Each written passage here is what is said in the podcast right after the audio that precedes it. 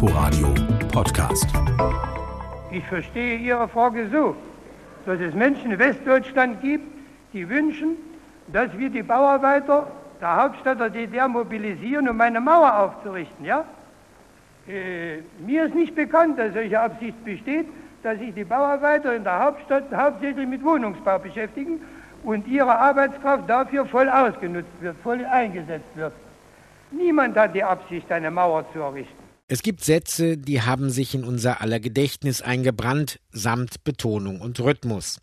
Mitte Juni 1961 dementiert der Vorsitzende des Staatsrats der DDR, Walter Ulbricht, eine Mauer, die es noch gar nicht gibt, aber bald geben wird. Mein Name ist Harald Asel. Willkommen zu Berlin Schicksalsjahre einer Stadt, eine Chronik in 30 Folgen vom Mauerbau bis zur Wiedervereinigung. Wir sind in Berlin, einer Stadt an der Nahtstelle der Supermächte mitten im Kalten Krieg, einer Stadt mit zwei Administrationen und zwei Wirtschaftssystemen und vielen Menschen, die immer noch täglich die Sektorengrenze überqueren. Ein Tag im August ändert alles. Alles? Ja, der Mauerbau ist das überragende Thema dieses Jahres 1961, aber die Menschen in Ost und West beschäftigt vieles gleichzeitig. Weltpolitik, Himmelsphänomene und Tanzmusik. All das hat in unseren Hörfunk- und Fernseharchiven überdauert. Die Botschaft des neuen USA-Präsidenten Kennedy vor dem amerikanischen Kongress war auch heute eines der Hauptthemen der internationalen Presse. Die Vorschläge Khrushchevs würden darauf hinauslaufen, uns von der Bundesrepublik zu trennen.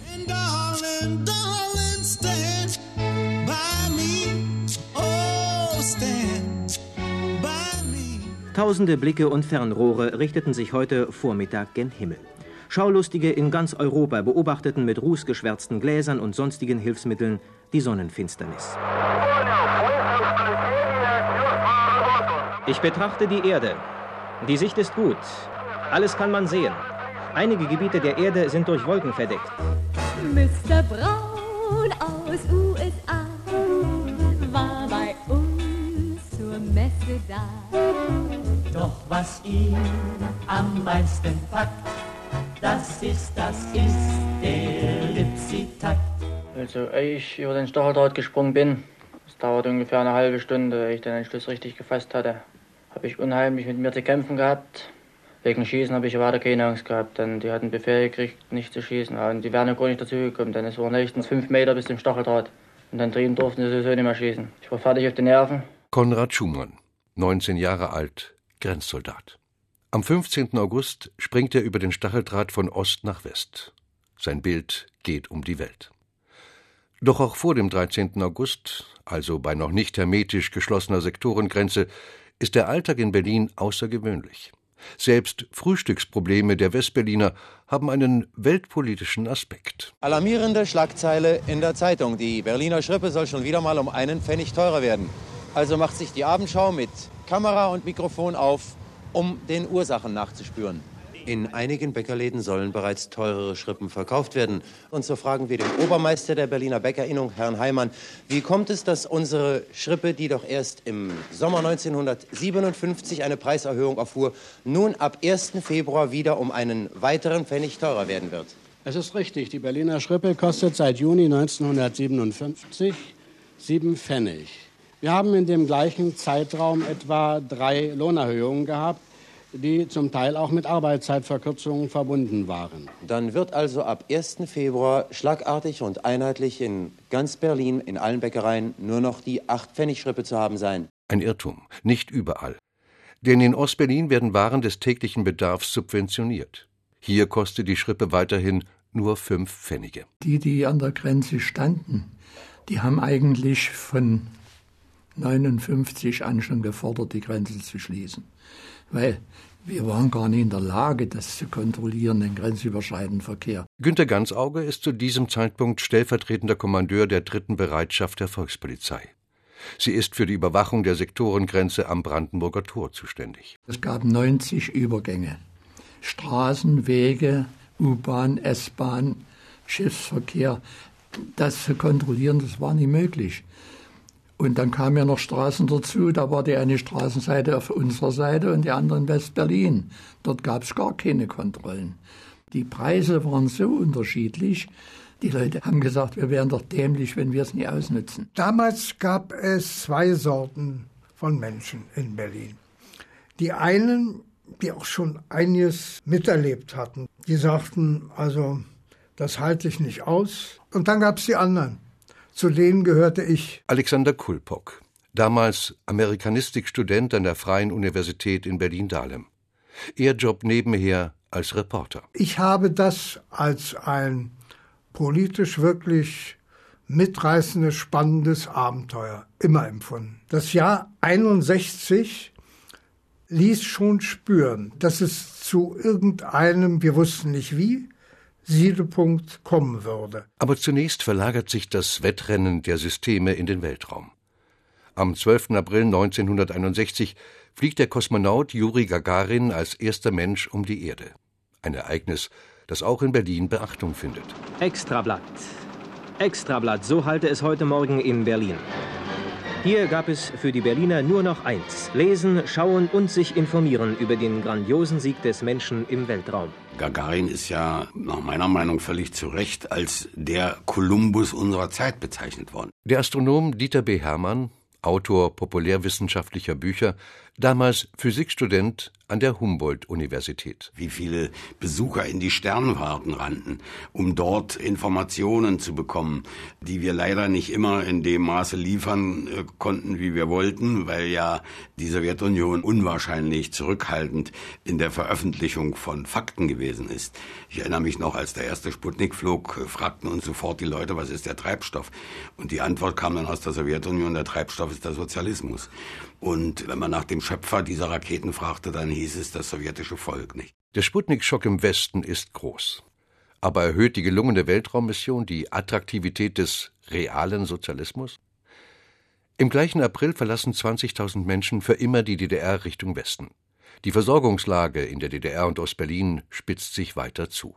Und Willy Brandt, regierender Bürgermeister von Berlin, besucht das aus allen Nähten platzende Notaufnahmelager Marienfelde im Süden der Stadt. Ich habe absichtlich diesen Ort gewählt, um vor aller Welt zu protestieren gegen das Unrecht, das unseren Landsleuten in der Zone jeden Tag zugefügt wird und jeden Tag Hunderte von ihnen dazu zwingt, Landflüchtige im eigenen Vaterland zu werden. Nicht alle brechen hinter sich die Brücken ab. Die sogenannten Grenzgänger, die in Westberlin arbeiten und in Ostberlin lebten, werden für die DDR-Administration zum echten Problem. Ja, Frau Walter ist Grenzgängerin, meine Damen und Herren. Sie arbeitet als Bardame in Westberlin. Selbstverständlich genießt sie alle Vorteile des demokratischen Sektors, einschließlich der billigen Mieten. Was sagen Sie nun als Mitglieder der Hausgemeinschaften dazu? Die äh, Bewohner des Hauses haben ihre Empörung darüber zum Ausdruck gebracht, dass die Frau Walter ihre Arbeitskraft nach West-Berlin trägt.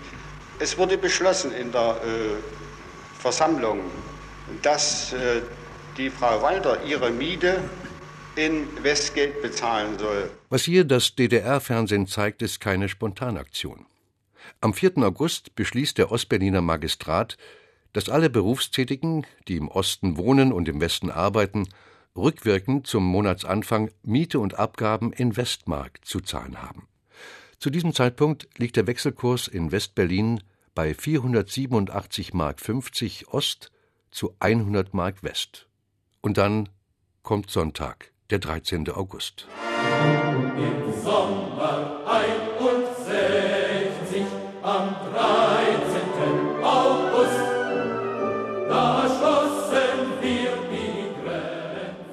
ist jetzt 5 Uhr.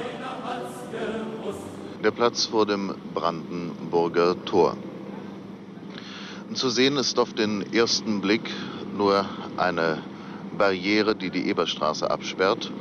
Dahinter ein Straßenbaukommando, das Pflaster wird aufgerissen, wahrscheinlich um die Straße nicht mehr passierbar zu machen.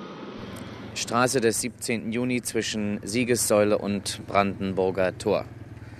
Eine abgesperrte, eine tote Straße. Es ist mitten in der Nacht in der Heinrich-Heine-Straße, einer der Grenzkontrollpunkte von Berlin. Wenige Meter von uns entfernt stehen amerikanische Panzer und Sie, liebe Genossen, stehen seit Stunden hier und Sie haben sich eben ein Pfeifkonzert anhören müssen. Wir waren Zeuge davon. Wir haben uns diese Leute auch mit angeschaut und meiner Ansicht nach, die da gepfiffen und gerufen haben, sind es immer dieselben. Stimmt mein Eindruck oder haben Sie andere Eindrücke? Das sind berufsmäßige Schreier, die man schon an der Stimme erkennt. Wie an jedem Sonntag kamen auch heute viele Westberliner an den Kliniker See und die Kliniker Brücke. Allerdings lesen sie heute betroffen die große Aufschrift auf der Eisenkonstruktion Brücke der Einheit und sehen dann wenige Schritte weiter die Absperrungen und sehen die schwer bewaffneten Volkspolizisten. Unsensationell. Dieses Wort kennzeichnet wohl am besten die Maßnahmen, die wir in Übereinstimmung mit den anderen Staaten des Warschauer Pakts heute Nacht ergriffen haben. Grenzgänger, die auch heute in Westberlin arbeiten wollten, nahmen davon Abstand und werden sich morgen eine anständige Arbeit suchen. Bei uns natürlich. Ulbricht befahl die Vivisektion einer Stadt und eines Volkes. Der Schnitt blutet stark, die Wunde schmerzt, Linderung und Heilung sind fern. Das hier ist nicht Frieden. Es ist schlimmer als kalter Krieg und es ist kaum noch Waffenstillstand. Wir haben natürlich auch in der Berichterstattung davon geredet, die hätten ihre Bevölkerung eingemauert. Bis dann eines Tages das Politbüromitglied Paul Ferner nach Westberlin kam. Die konnten, dann gab hier eine Pressekonferenz, ich saß da neben ihm und der hat mich mit einem Satz dann doch etwas nachdenklich gemacht. Der sagte, was wollen Sie denn? Ihr seid doch eingemauert. Alexander Kulpok wird in Berlin bleiben, Redakteur beim Sender Freies Berlin werden. In den ersten Tagen nach der Abriegelung herrscht in der Stadt Ausnahmezustand. An der Bernauer Straße springen Anwohner aus den Fenstern, bevor sie zugemauert werden. Die Häuser liegen auf Ostberliner Gebiet, der Fußgängerweg im Westen. Am 24. August wird Günter Litfin bei einem Fluchtversuch am Humboldthafen erschossen. Anderen gelingt im Spätherbst eine spektakuläre Flucht. Die Lücke im Stacheldraht bot sich ihnen am Finkenkruger Weg in Spandau. Hier passierte bisher der Interzonenzug aus Hamburg die Grenze, sodass die Gleise nicht blockiert waren. Anstatt am Bahnhof Albrechtshof der Endstation zu halten, schaltete der Lokomotivführer auf volle Leistung und fuhr weiter in Richtung West-Berlin. Die sowjetzonalen Grenzposten waren so überrascht, dass sie gar keine Zeit fanden zu schießen. Der Hamburger Interzonenzug darf inzwischen diese Strecke nicht mehr befahren. Bei so viel Ernst der Lage hat es Fiktion schwer. Billy Wilder dreht 1961 seine Ost-West-Satire 1, 2, 3.